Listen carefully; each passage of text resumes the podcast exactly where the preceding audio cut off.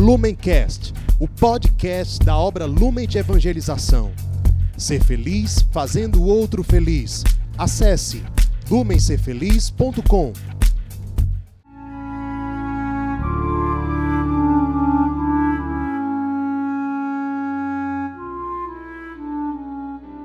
Os santos são sinais da presença do ressuscitado na história. Hoje, dia 7 de agosto, celebramos São Caetano. Nosso santo de hoje é italiano, nascido na cidade de Veneza em 1480. Nasceu numa família muito devota, uma família muito católica. Sua mãe, por exemplo, era muitíssimo devota de Nossa Senhora e logo depois do nascimento de Caetano, o consagrou à Santíssima Virgem.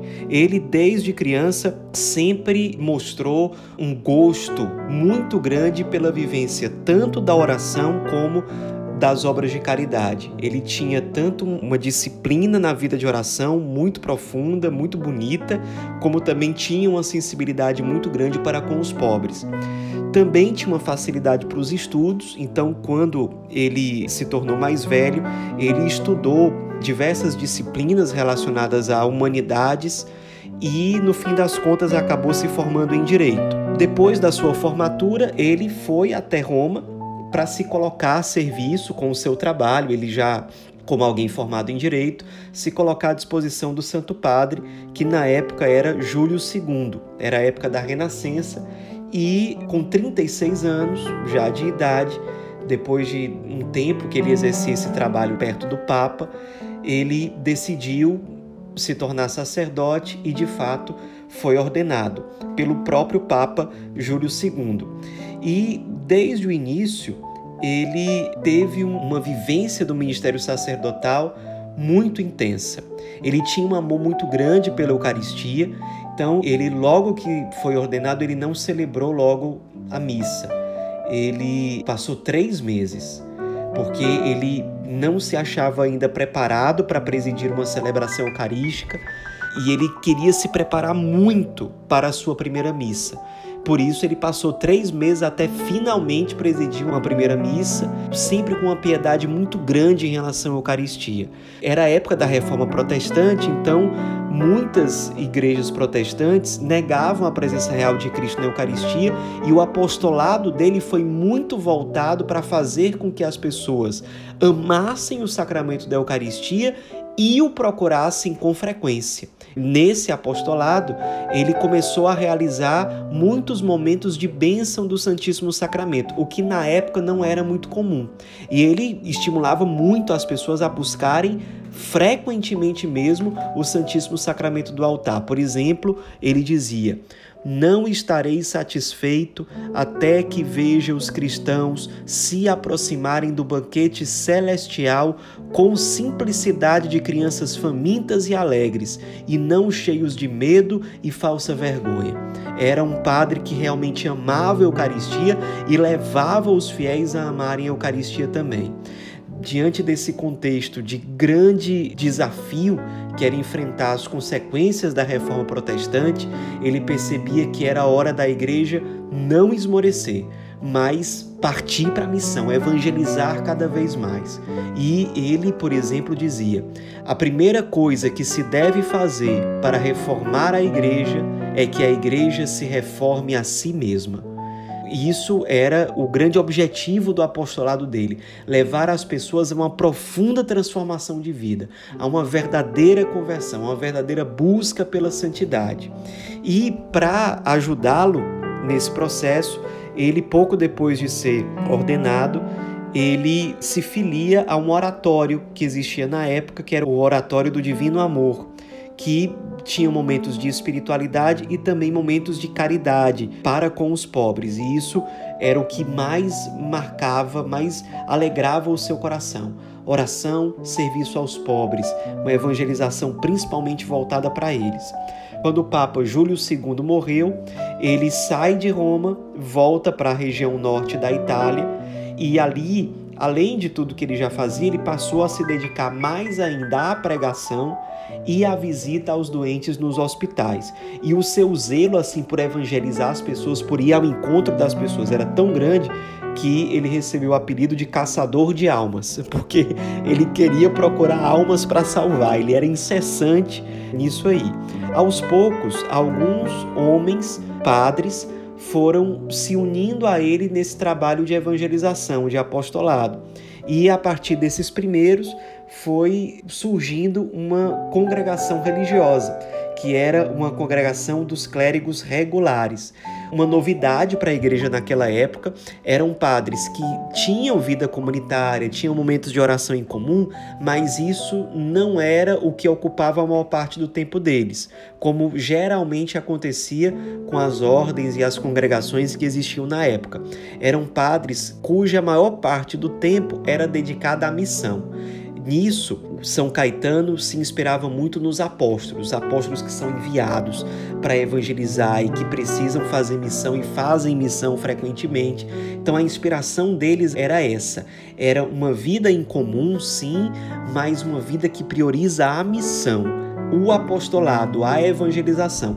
E de fato foi resposta, porque o que mais a igreja precisava nesse momento histórico era sair para evangelizar, para anunciar o reino com entusiasmo, para levar as pessoas a amar os sacramentos, e era isso que ele se sentia chamado a fazer. Embora ele fosse o fundador, ele não foi o primeiro superior geral.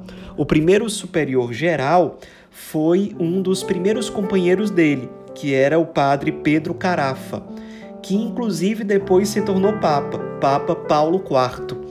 Então, esse foi o primeiro superior geral, mas claro, a presença de São Caetano sempre foi muito marcante na delimitação dos traços da espiritualidade, do apostolado, os elementos essenciais do carisma.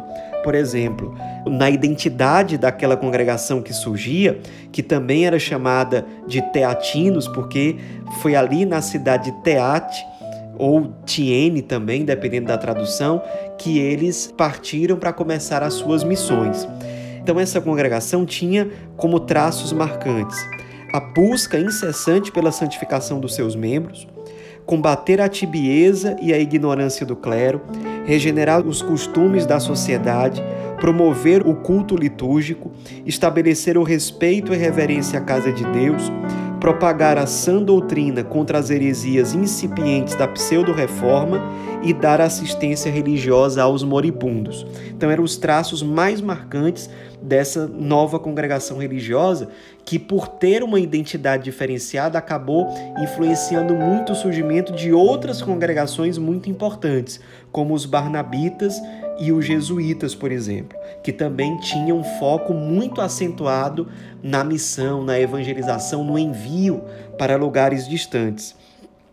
Uma outra característica muito marcante dessa congregação, fundada por São Caetano, era um grande amor à pobreza. Seus membros eram de fato muito pobres. Nem esmolas eles podiam pedir, de acordo com as regras que São Caetano escreveu. Então, uma congregação muito voltada para a missão, para a evangelização, assim como o seu fundador, que se consumiu por amor e se consumiu até o fim. Ele, quando já estava muito perto de morrer, ele que ao longo dos anos se habituou a dormir numa cama somente de tábuas, sem colchão, quando ele estava muito doente, já perto de morrer, os médicos recomendaram que fosse colocado um colchão em cima dessas tábuas, mas ele se recusou muito fortemente, dizendo o seguinte: Meu Salvador morreu na cruz. Deixe-me, pois, morrer também sobre um madeiro. O seu desejo foi obedecido e ele morreu santamente no dia 7 de agosto de 1547. Suas relíquias estão hoje numa igreja que fica em Nápoles, a igreja de São Paulo. Depois ele foi canonizado no século seguinte, no dia 12 de abril de 1671, junto com outros santos muito importantes. Ele foi canonizado junto com Santa Rosa de Lima, que foi a primeira santa das Américas, São Luís Beltrão, um grande apóstolo evangelizador da Colômbia, e também São Francisco de Borja. A sua congregação, inclusive quando ele estava vivo ainda, era uma congregação que se dedicou muito também à formação de sacerdotes santos. Era uma época que era uma grande necessidade da igreja ter sacerdotes muito bem formados em todos os sentidos, no nível da espiritualidade, no nível da pastoral, no nível da doutrina, todos os sentidos. E ele se esmerou muito, foi uma congregação que se esforçou muito para formar sacerdotes santos. Isso foi uma grande resposta para a igreja naquele momento histórico. Uma curiosidade interessante é que São Caetano é muito querido na Argentina. Então, desde a década de 70, mais ou menos, do século passado, que em vários lugares da Argentina, especialmente em Buenos Aires, na festa de São Caetano, as pessoas que geralmente acontece, ao invés delas levarem velas e flores para as procissões, para a celebração daquele santo, elas levam, na verdade, roupas para as regiões que são mais necessitadas na Argentina, para serem doadas para pessoas muito pobres. E o Papa Francisco, quando era arcebispo de Buenos Aires, ele sempre fazia questão de presidir a principal missa da festa de São Caetano. Exatamente essa celebração em que as pessoas levavam roupas e também levavam alimentos para os pobres das regiões mais miseráveis da Argentina. E ele sempre mostrou um carinho muito especial pelo santo de hoje, São Caetano. Um santo que foi resposta para o seu tempo, um grande sacerdote, com grande sensibilidade diante das necessidades da igreja, grande sensibilidade em relação aos desafios para evangelizar, grande sensibilidade diante dos pobres, de profunda espiritualidade, um grande amor pelos padres, que teve um grande empenho pela formação de padres santos, de padres realmente virtuosos, um santo que foi fundador de uma congregação muito importante naquele momento histórico e que acabou influenciando o surgimento de várias outras congregações que, como aquela, também colocavam a sua prioridade na missão, na evangelização. Nos inspiremos nesse santo de hoje para sermos ainda hoje resposta para os desafios que a evangelização de hoje nos pede que enfrentemos. Enfrentemos com coragem, contando com a intercessão do santo de hoje. São Caetano, rogai por nós.